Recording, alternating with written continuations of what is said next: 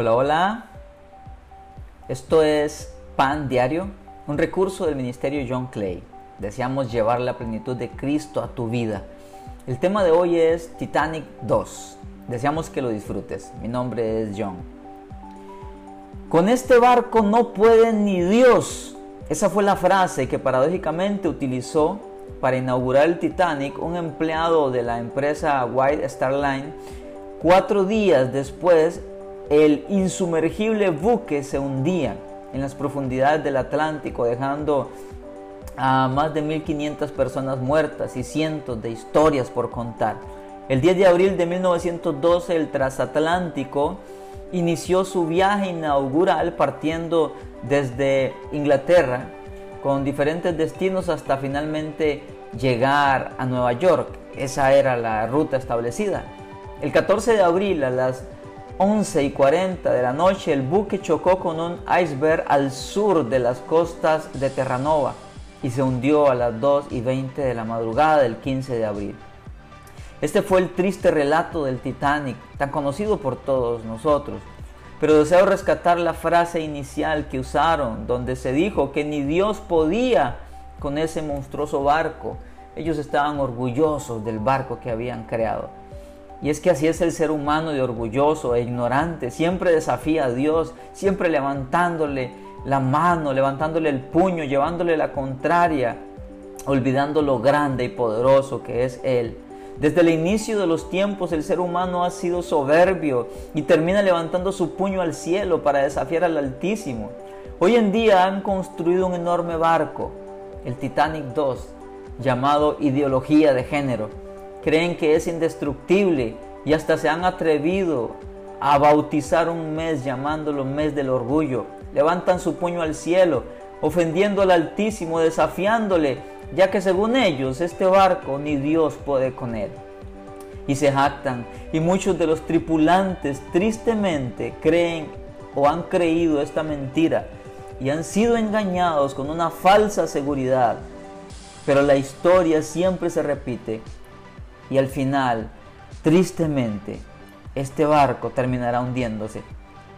De los 2.223 pasajeros del Titanic sobrevivieron 706 estos fueron rescatados y tuvieron una segunda oportunidad de vivir. ¿Sabes?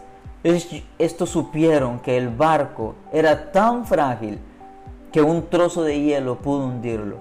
Igualmente hoy muchos se darán cuenta lo frágil que es el barco de orgullo que han construido. Pero si en humildad se vuelven al Altísimo y dejan a un lado su orgullo y corren de este engaño, el Dios de misericordia les puede dar perdón, salvación y vida eterna si ponen su confianza en Cristo Jesús. No sé si estás en este barco orgulloso, pero debes saber que Dios aborrece el orgullo y en el pasado ha hundido barcos orgullosos.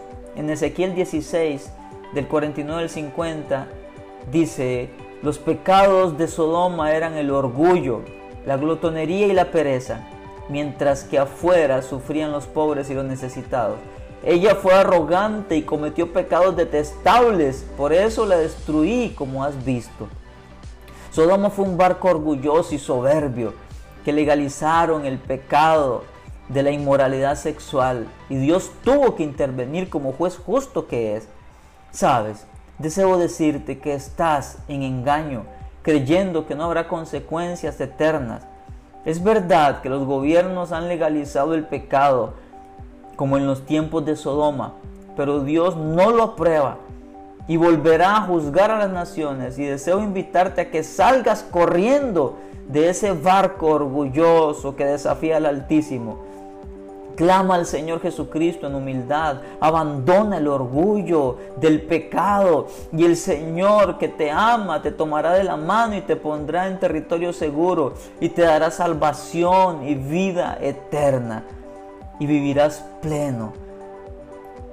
Padre amado, yo te pido por toda persona que escucha hoy este pan diario, que ha creído el engaño de que este barco de la ideología de género es indestructible y que se ha montado seguro.